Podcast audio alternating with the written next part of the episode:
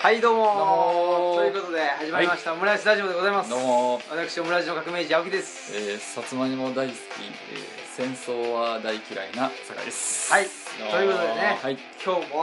実は、ね、あ例の例のね、ねオムラジじじいこと、いいことをパン一 パンイチのねパンイチ野菜じじい ことすごいな有吉さんみたいな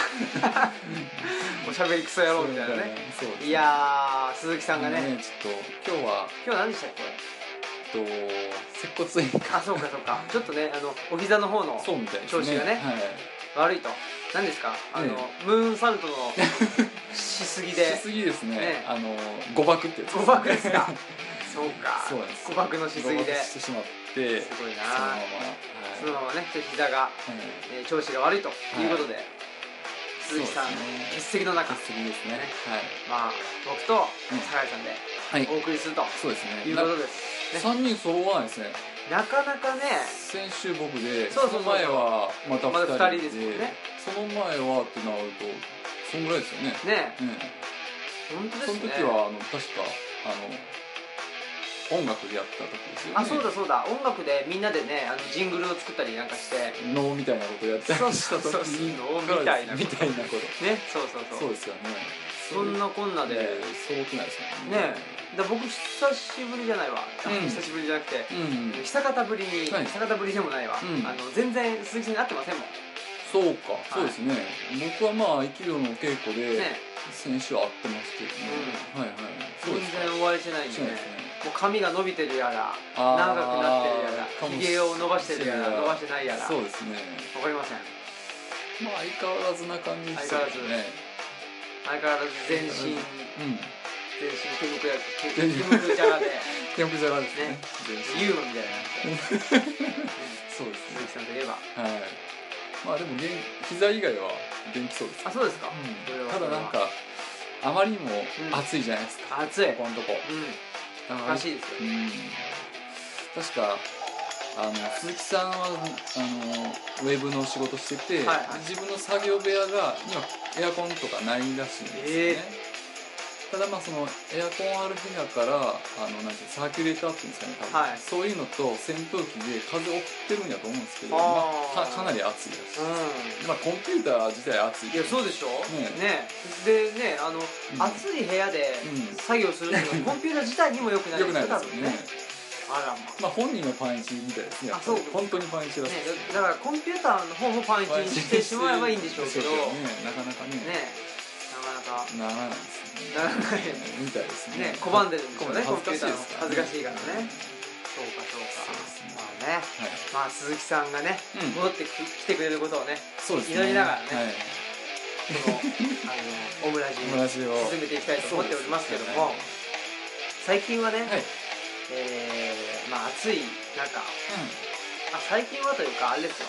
うんうん前回のねさあつまいもラジオあースイートポテトレイディオですかスイートポスイートポテストレイイデートでィはなかったですけどねオとってもスイートなとってもスイートなはいいやーですよねごかったですねいやいやいや各所でねうん反 響を反響というかなんていうんですかね反響というか残まあ残響というか残響というかです ね不不 不平というか不平なんですかねまあそうですね何かちょっとねえあのーなんて言ったらいいんですかねーそうですねなんかほらうんメキシコに隕石落ちたみたいなう んそういう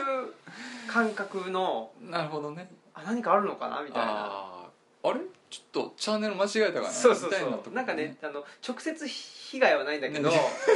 なんか地球のどこかでちょっと大変なことが起きてるよう なひ歪みが歪みあるかもしれそなういそうそですうそうねそういうねそうですなんねか地軸が歪んじゃったんじゃないかみたいなね、えーまあそうみたいですねあれありましたけどありましたかねあのーえねあのなんつったらいいんですかね僕が一人でね、ほら例えばインドネシア行ってあ一人であえーの路上ライブをねありました録ね音してきたりっていう回も懐かねしいあの、えーオムラジにはありますしありまねしたありましたもう聞いたことない人はねあのアーカイブでそうですねぜひもう聞いて相当前のね、はい相当前ですよねそうですね1年ぐらい前なんじゃないかな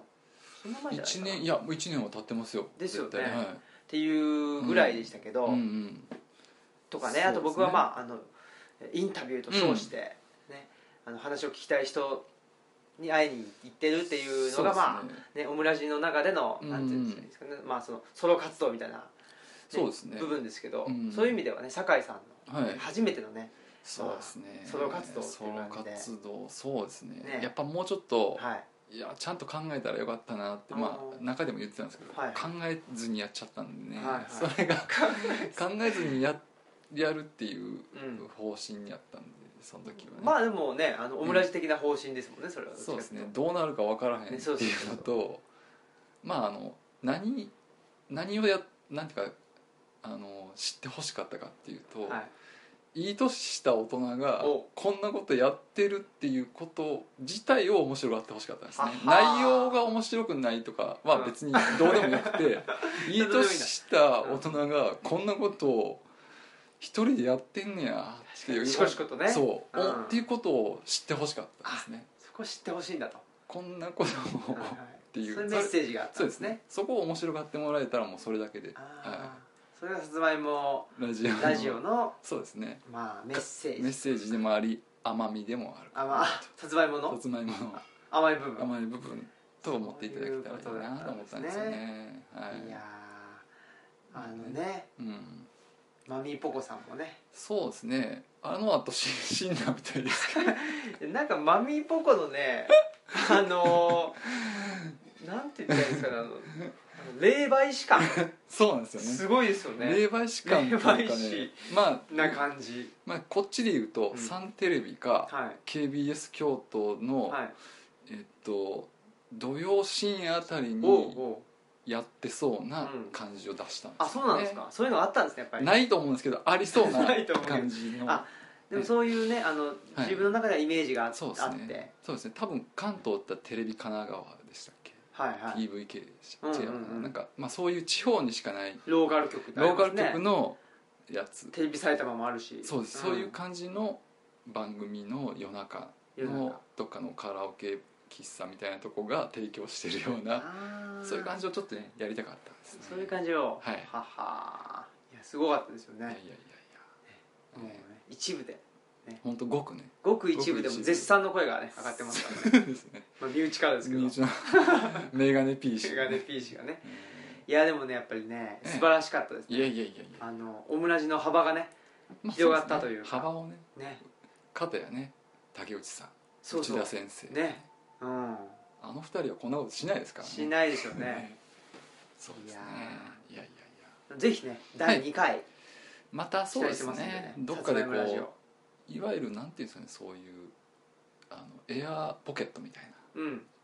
どっかに隙間が空いたところにたまにやるぐらいな感じで、はいはいはいはい本当にでもね多分ねおオムラジで一番あの、うん手間かかってると思いますよあれまあ確かにあのねねあの鈴木さんには言ってたんですけどどうやってやったんかって言ったら、うん母親の使ってない iPhone と2台を使って 今今も2台じゃないですかこう2台そうですねこの方式を一人でやったんですよ、えじゃああれはあれでええ相当アナログにやってんですねめちゃめちゃアナログですよですねこっちであそうなんだ、まず録音しはて、いはい右手でじゃあ録音ボタンを押しながら押しみたいなさらにですね録音をしながらあの後ろでピアノみたいなの弾いてんのもうん弾きながらやってるんですえよ、ーそうなんですか、はいあれ弾きながらこっちに録音してるんですすよごいなすごいそれはけど一番ね手間かかってるしもう一人、いそやうなでんすねあのはいなん TK みたいなもんですよね小室まあそうです哲ね也のあの TK 感じですよねそうですねなんていうか3面にキーボードあるみたいなあって前行く時はショルキーっていうこういうキはいはいーボードで前行く時がよくわかんないけどね 確かにね3人で踊る時でし時ょはショルキうんうんーですねそうそうそう3人で踊る宇都宮隆とねそうそうそうはいはいそうかそうなんですそよれは結すごいっすこねうなかなかねそうですね、まあ、どんな感じでやってたかっていうのを見,、見るとさらに、はいはいこいつは青やなって思いますよそうでしょうう ねん、こいつ何やってあんってそんな時にはい母親がパッて入って「何してんのあんた」って言ってほしかったですほんまはそうですよねそこをと取れたらねはさらあなんかだってほらあのね僕三浦淳フリークなんであーはいはいはいね三浦淳さんなんかはまあ三浦淳さんだけじゃなくてもうんあの世代の人たちっていうのにねははいねテープレコーダーでそうですそうでですそこになんかマイクかなんかくっつけて、でまあ、あのーテレビとかねそのそうそうラジオであの流れてくる、うんあの音楽を撮って僕もそうでしたよあ本当ですかええでなんかだから「シーッ」ってね言って、ええそういう時に限ってなんか妹がなんか「ねお兄ちゃん」みそたういにそう来そうてそう来て 「今撮ってるかそうそうそうそうそうそれも入っちゃう入っみちたいゃないねますねそういうやっぱそういうことに戻っていくでしょうねそうですね要するに確かにこうこういう機械自体はまあせんうん最先端かもしれないですけどややり方がどんどん ねアナログ的なねやり方進歩しないっていうかねうんそうですねそれでいいですよねやっぱアナログってすごくね、ええあの楽しいそうですねなって思いますよね、ええ本当にあの昨日僕の愛車のあのあはいジムニージム君ニーさんはを、まあ、いくつかね、えーとまあ、問題があって、うんシートがねまずいあの全然動かないっていうんで、い、はいシートをねちょっと動くシートっていうのをね変えてもらったり、まあ、これなんかねあのうんなんか車検通んないらしいんで、えいやそうなんうですん、か、本当はあまりあへえのね、あの言っちゃいけないことなのかもしれないしまあまあいいでしょ別にそのシートを変えてもらうこことと、あとエアコンが全く効かなくてですね、熱風しか出てこなかったんですようんうんだから本当にね それはあの乗るじ乗る時間帯が限られててですなねるほどねあもう早朝か深夜かしか涼しジいムには乗れないとああしかも窓全開でうんで僕一度ねうん昼間にね東吉野からね、うんこっちに西宮に帰ってくる時に、はい死にかけたことがあって本当に熱そ中れ症はやばいでしょやばかったですうんねっていうのがあったんで、うんこれはもうね困ったっていうんで、うんまあ、そういうのも直してもらったりとかいくつかね、あまあ、メンテナンスをしてもらいに、うんあの僕がそのはいジムニーを買った京都のですね、うんあの後藤さんという方に見てもらいにえ行ったんですけえど、そんでまああのでエンジン開けて、うんうんでいろいろとまあ説明してもらったりして、はいはいはいで僕も「ふんふん」とかう言んってね、聞いて聞きながら見てたんですけどやっぱり、うんあまあ特にミッション車だし、うん平成5年かな僕の車ってだと思うんでほすうそのぐらいってほうことほうは20年ぐらい前でしょそうですねちょうど20年ですねそうですよねそうするとまあやっぱりね今の、ね、電気自動車とか、うん、うんああいうのとは全然違うわうけんですけど、うんだからやっぱりねあのエンジンがうん説明されればまだなんとか分かるっていう、ほう感じですかねここがこうなっててこほうほうほうほううだからこうなってるっていうあそうか、へえまあ、それで自分でねあのエンジンいじれるかどうかは別としても、うんうんまあだから、うんアナログって、うんその一応ね説明してもらえばそうですねまあなんとかわかるっていううんうんうんぐらいのとこそろうですでねうん止めといた方がいいっていううん気はしますよねうんそうそうなんですよねうん完全にブラックボックスになっちゃううとんまあそれでねあの作業が効率的に進むっていうのはいいかもしれないけどねそうなんですよえうん僕だからまあ僕の iPhone といえばですねはいはいまあこうボロボロなんですよねねえすごいもう割れて割れるてんでますすけもどんねまあ愛着は湧くんですけど、うんただこれにいろんなこう例えばアドレス帳みたいな情報入ってるじゃないですか、うんまあ、デジタルに入ってるじゃないですか、でも本来は昔電話帳みなんか自分家に電話帳ありましたね、あいうえお順みうたんいな、うんあのなんて言ったらいいんですかあの右側にうんなんかちょこっと出ててそうそうそうそうそうそのちょこっと出るのがうん少しずつあのずれていくやつでしょでそこをパッてやったら、そうそうそうそうすぐねああいうのに書き留めておかんと、まあ僕の場合ですけどいやでももう絶対そうなんですよこれ一個なくなったら全てがね情報連絡手段がなくなっちゃうじゃそうなないでんですすかよねだからまあい併用してうん両方やっとくのが一番まあいいし、いいっすよねまあ、こまめにアップデートとかまあなんかしパソコンにデータを上げとくとか、まあ、そっちもねデジタルなんでうんこっちが行かれたら、まあまあ、クラウドにしとくんがいいんかもしれんけどそれもそれは確実に安全とは言えないじゃないですだってクラウドってか。うん説明されても多分分かんないですもんそうですよね、 まあ実際そうですよねねうん、だからやっぱアナロ雲でしグょみたいなまあそうですねでもアナログに置いといくのもまあ火事になったらあかんけど、うんでもまあねそっいやちもうも火事になったらねもううんもう仕方ないかとそれ思はいまそすれけしかないでどすけどね、うんなんていうかそのねパソコンの中だけではいまあクラッシュうんうんうんしたらうんねまあね何らかのね決定的な原因があれば別ですけどうんね何そうもこっちは悪いことしてないのに急にうんねデータ消えたとかって言ったらショックですそようねですねなんかそ 不条理ですようねそうだからその学者の人とかね、 うんそう例えばまあ論文とかでも、はいはいまあ大量に書き溜めてってたものが一気に、まあそのいやありますよ、作家の人とかでもあるじゃないですか、パンになったみたいなね、のよとくか言いまねすもんねやっぱだからアナログも併用していけたら併用すると一番いいんでしょうねでしょうね本当に確かに便利なんでね、うん、でもまあ併用ねでだ逆に言えばそのアナログなものを使っていると、うんうんあのーなんていうかなそれじゃ追いつかないぐらいのスピードになってきてるわけでしょそうです世ねの中自体が、ええええええそうですねそれはそれはそれ問題だなと思いますもんね、うんうんうんうんこれねあの何でもかんでもアナログがいいいいんやっていうわけじゃないんですけど、うん前なたまたまテレビ見てた時にですねなんかこうえーっとそろばん対電卓やってたんですようんうんうんそろばん買ってましたからねあびっくりしましたねこんなまあその人の能力やから、まあ、そっちが絶対勝ちとかいうことは言えないんですけどうんそろばん日本一みたいな学生の子とそのあのなんですかね電卓うんうんうん日本一みたいな女の子をやってたんですけど、まあ結構な差でそろばんの人が変わってたからうんまあそろばん自体もなんていうかレガシーじゃなくてですうんねうん、まだまだ通用するうんなんていうか、もんがあるんやなと思ってう。んねえだってすごい桁数の掛け算とかをうんあんなんでやってんねやなと思うとそうですすごい、まあ、技術ですよね、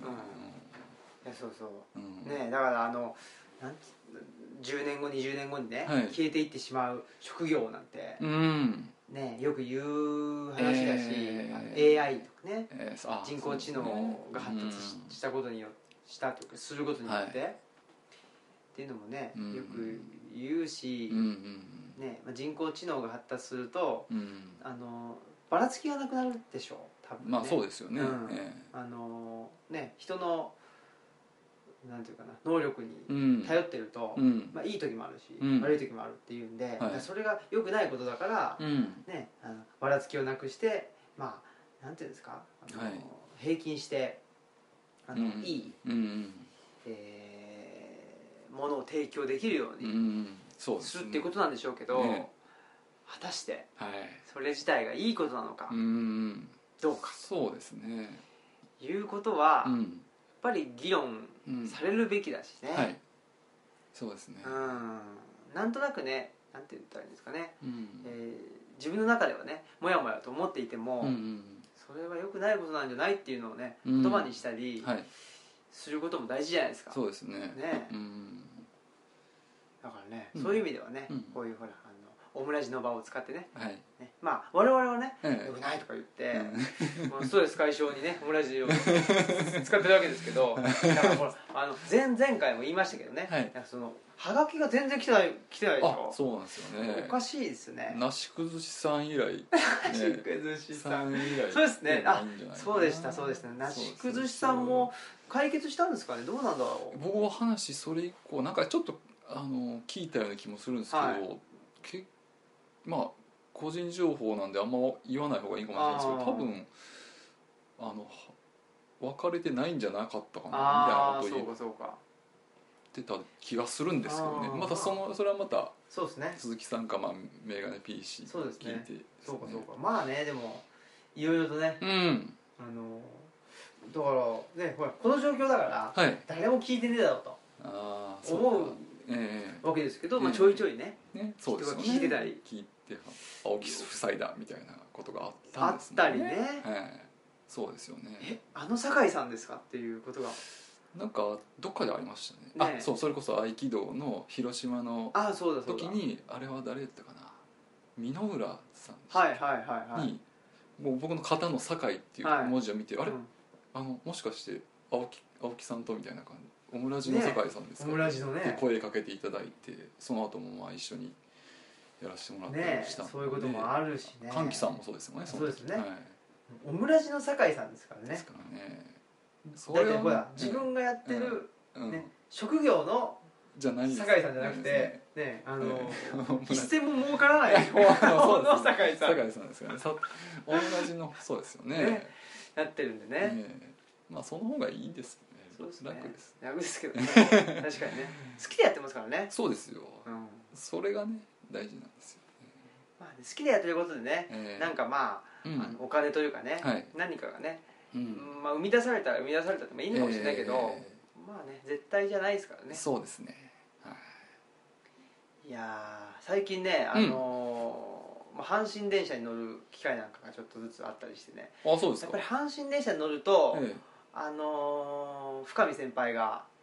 あ東州先あ生多いですよ東州先生いらっしゃいますね阪急はないんですか阪急ないっすよねああ阪神あはんまりないほかなぼありますねはい阪急はね当日うんあのねなんだっけなコミュん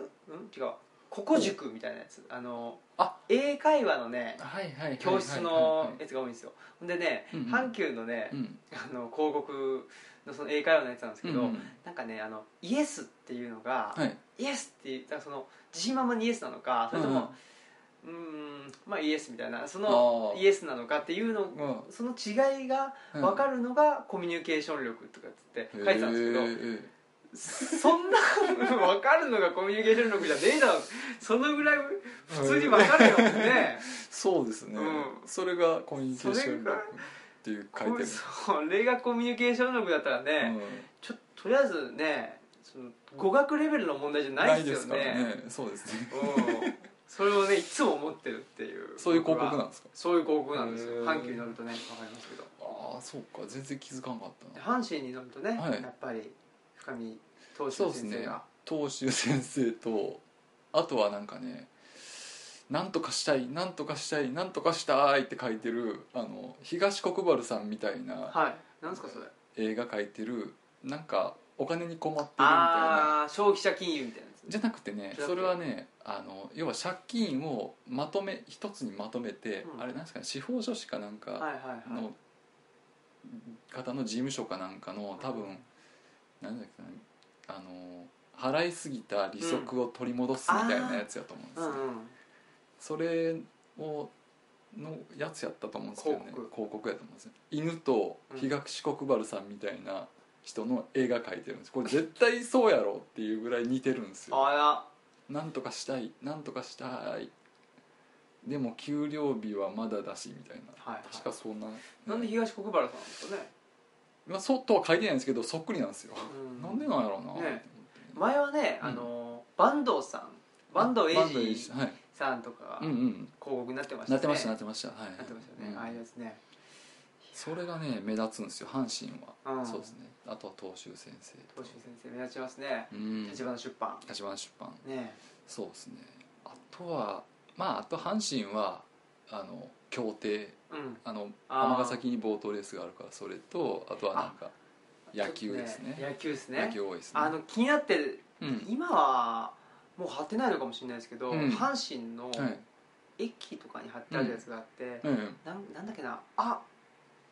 うんそれ痴漢やみたいなああなんかりますあれなんなんすかあれなんお前が痴漢だろみたいなそうそうそうそうそうあの人の僕でなんか僕もそれ思いましたお前がやろっていうでしょのでがなんか何でしたっけなんかその、えっと尼崎出身はい尼崎じゃなかったかな、うんどこ西宮だか忘れちゃいましたけどなんとか出身俳優なんとかってあそうなんですかへ書いてありましたよ、えあのポスター見たらあそうなんですかあれ何なんです僕か、も見ね、ましたあれお前がやろって思うような雰囲気の雰囲気の言ったらあれですけどはい方がね、ええやってたから載ってますよねそうですね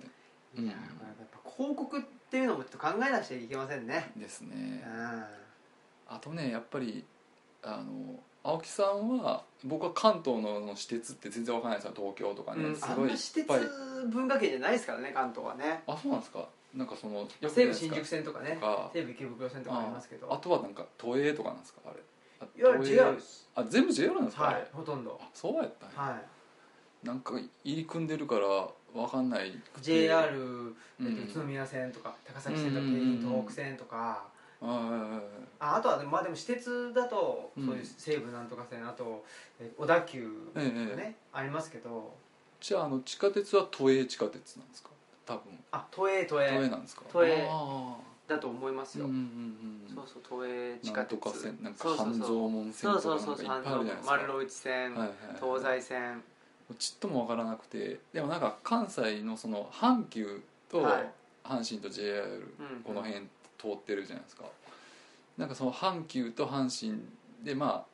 あもちろん生活圏が全然違うからうんその文化レベルって言ったらおかしいですけど、うん全然雰囲気がね違いますね阪急の方がちょっとはいそんな感じって言いますもんねですよね山手で,、うんで阪神の方がまあ下町、うんうんだからまあ広告にもなんかあんのかな今は阪急と阪神ってもう一応会社としては確か統合してるんですけねそうですど、やっぱりその広告はなんか若干違うな阪急いやはーまあね宝塚とかうん結構バーンってあそうですねそうだ多そいうじゃないでだすかうん多いですねあと車内の色もなんかねちなょんっか違いとますもんねうんシートの色とかうんなんか渋い感じだし映画にされたりしちゃうけど阪神は阪神電車っていう映画 ねなんかならなそうなねねオランジでみたいなねそういうですねパッチギみたいなそうそうそ うわかりまわからないですけどいやなんか関東もあんのかなと思っていやーそあそこまでのねなんってかいうか分かりやすいうんねうんなんて言っないんですた差からがねああるような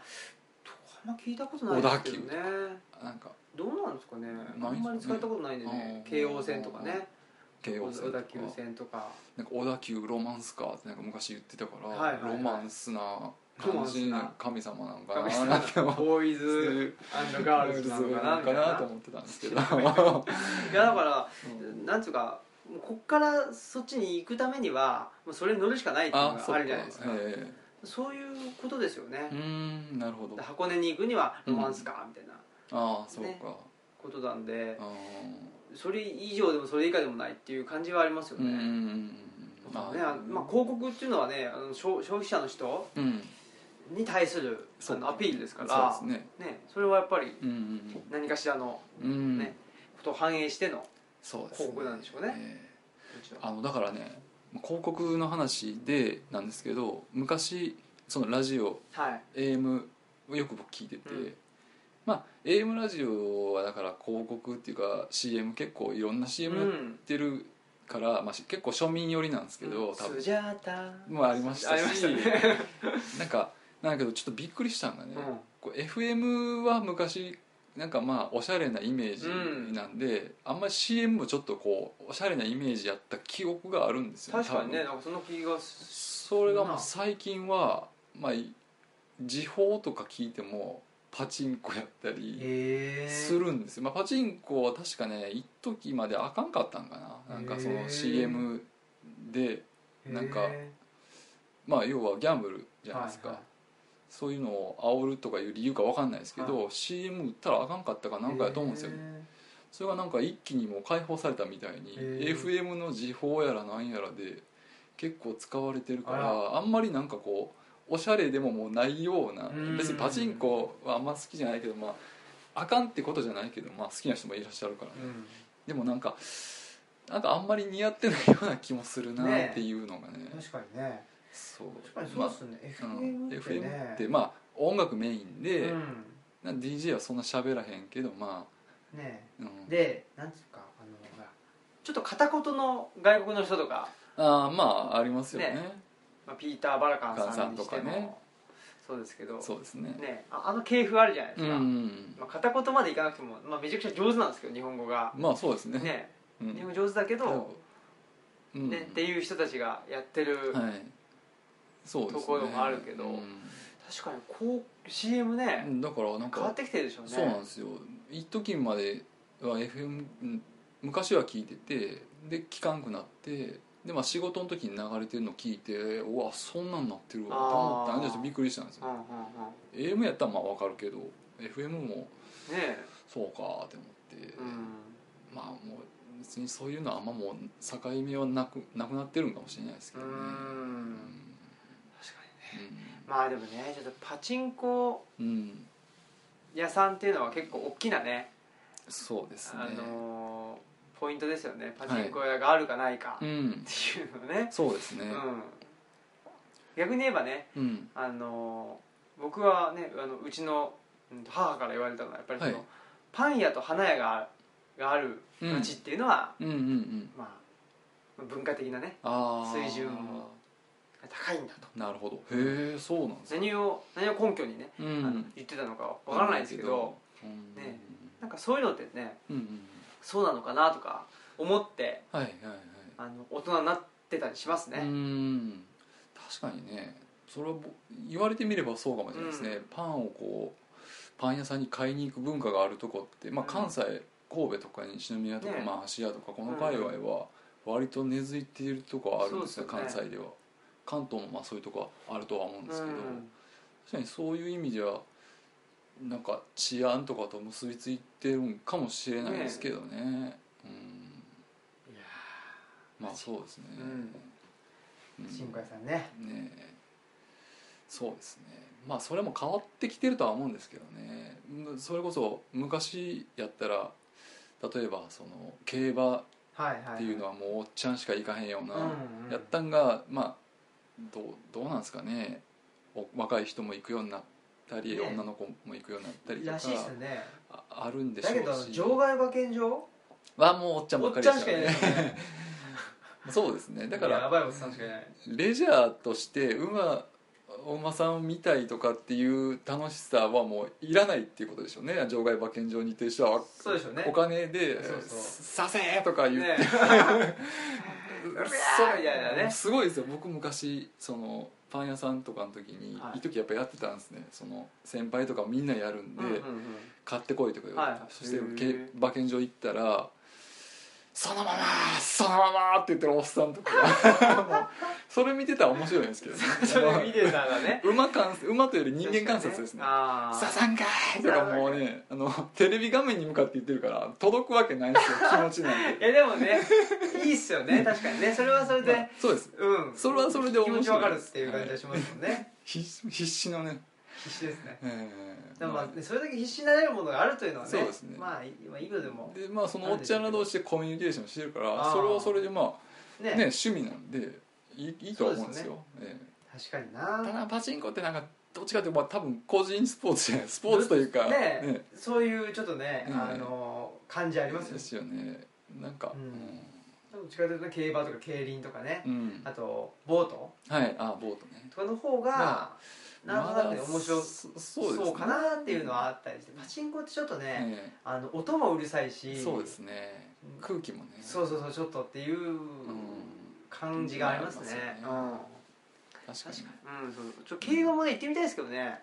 あのね僕阪神競馬場ってはい新川ああありますね結構新川に西宮と宝塚のあそっか西宮か新川宝塚新川は新宮ですねどっちなんだろうまあ新川っていう川自体は間ぐらいですちよょうねど境目かもしれないあですけどそうですね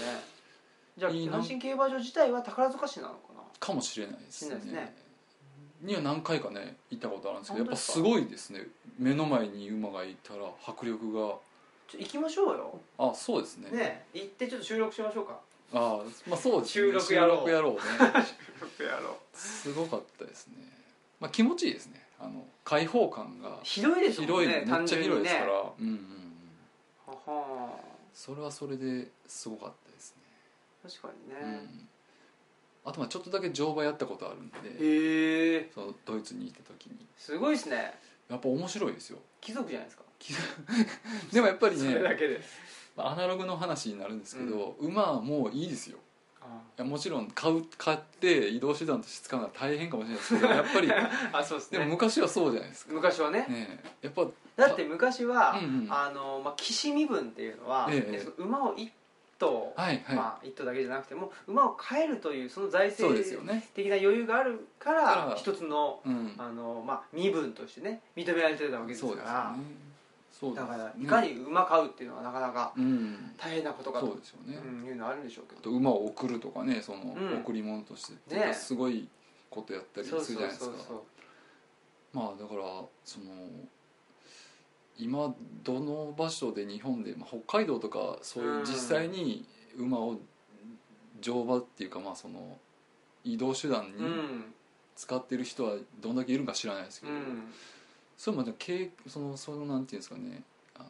寺子屋じゃないですけど、うんまあ、別に東吉野じゃなくてもいいですけど、はいはい何かそういうた乗馬体験みたいなのがねできるようなとこがあったらやってみたらいいと思いますね結そう構ですね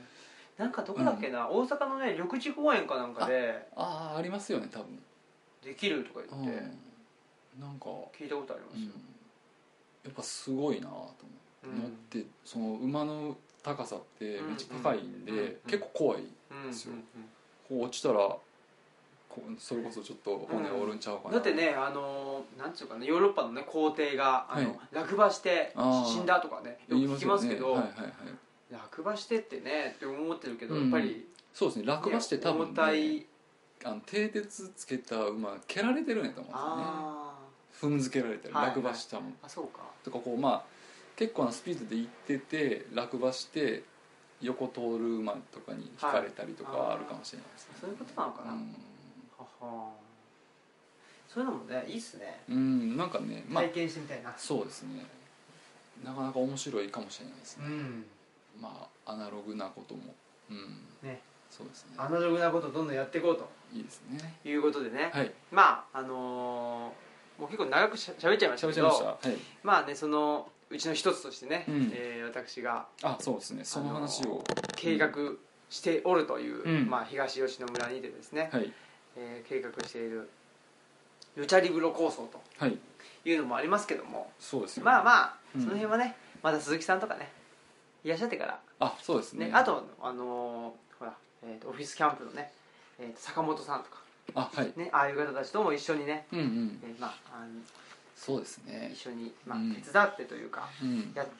ね、あのやってもらうとうんいう感じにもなってるし、はいまあまあこのネオムラジでもねうん発信して、そうですねはい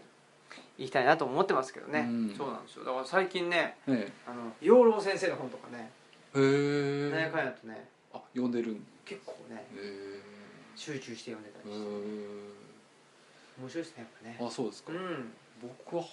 養老先生の本って実は読んだことないですねあ本当ですかあそうなんかえバカの壁の人ですそうですそうですね「バカのバ壁」カとのか壁とか「うのん人へ結納論」とかえそういう人なんですけどあそうなんですうねんやっぱりね、うんまあ、内田先生ともね、うんあのーすごく信仰のあある方だしはい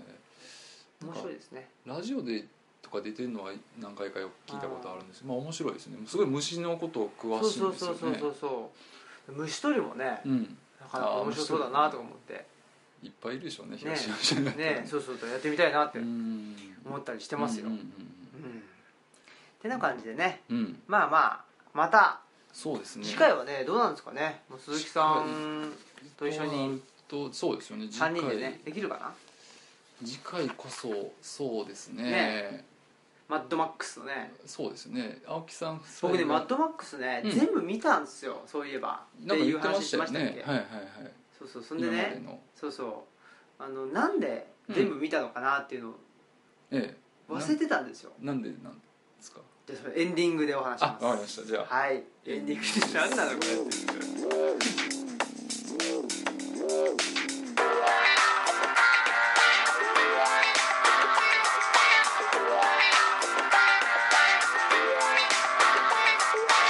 いや別に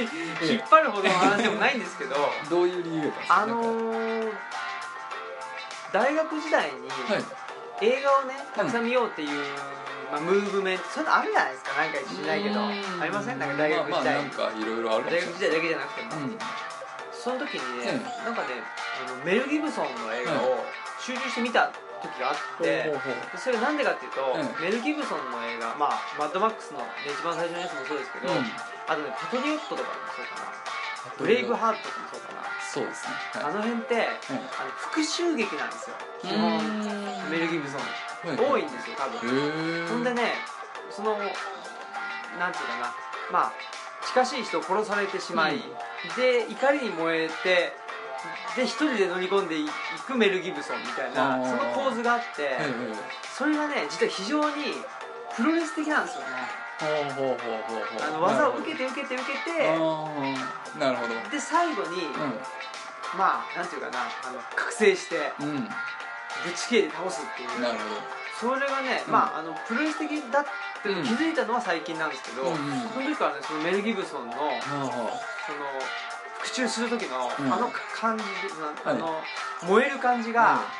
なあを求めててですね、はいはいはいで僕その時あの、えーギブソン度数っていうの作って てじゃあそ映れ画を見るときに何ギブソンかっていうので見てたんですよ単位にしてた単位してたんですよギブソンあの時のあの燃える感覚ですよねなるほど燃える闘魂じゃないんですけどあれを感じられる映画を求めてうん見てたんですよ、へえその単位がギブソンだったんで燃えるギブソンすそうなんなでるすよほほんでねどうんうんうんいろいろとええまあ見てたんだけど、ええもうまあまあやっぱりね、ええギブソン度数が高いっていうのは、ええメル・ギブソンの映画に 純度が決ねまってるんですけど、そうええ純度やっぱ違い100%ますもんねっていうんでね、うん見てたんだなっていうのを思い出したんですああなるほどけどでもねやっぱりね、一番橋本真也的なうーんあ橋本真也の試合は、はいギブソン度数高いですねあそうですかはギブソン度数の一応マックスは10ぐらいなんですかえそれといもいや 100? でもね、三つ星ぐらいにしてたと思いますあそういうぐらいなんです3段階で、まあ、うん ABC ぐらいのえ感じで、えいろいろねそそう思い出しましたそれあそれで見てたんですねそうなんで見たんだろうと思って不思議だったんで残念ながら今回ギブソンさんはいないすいないですよねまあまあでもねそうですね楽しみにしてます、はといいうことで、はいお相手は青木とえー、佐賀井でしたそれではまた来週ですさよなら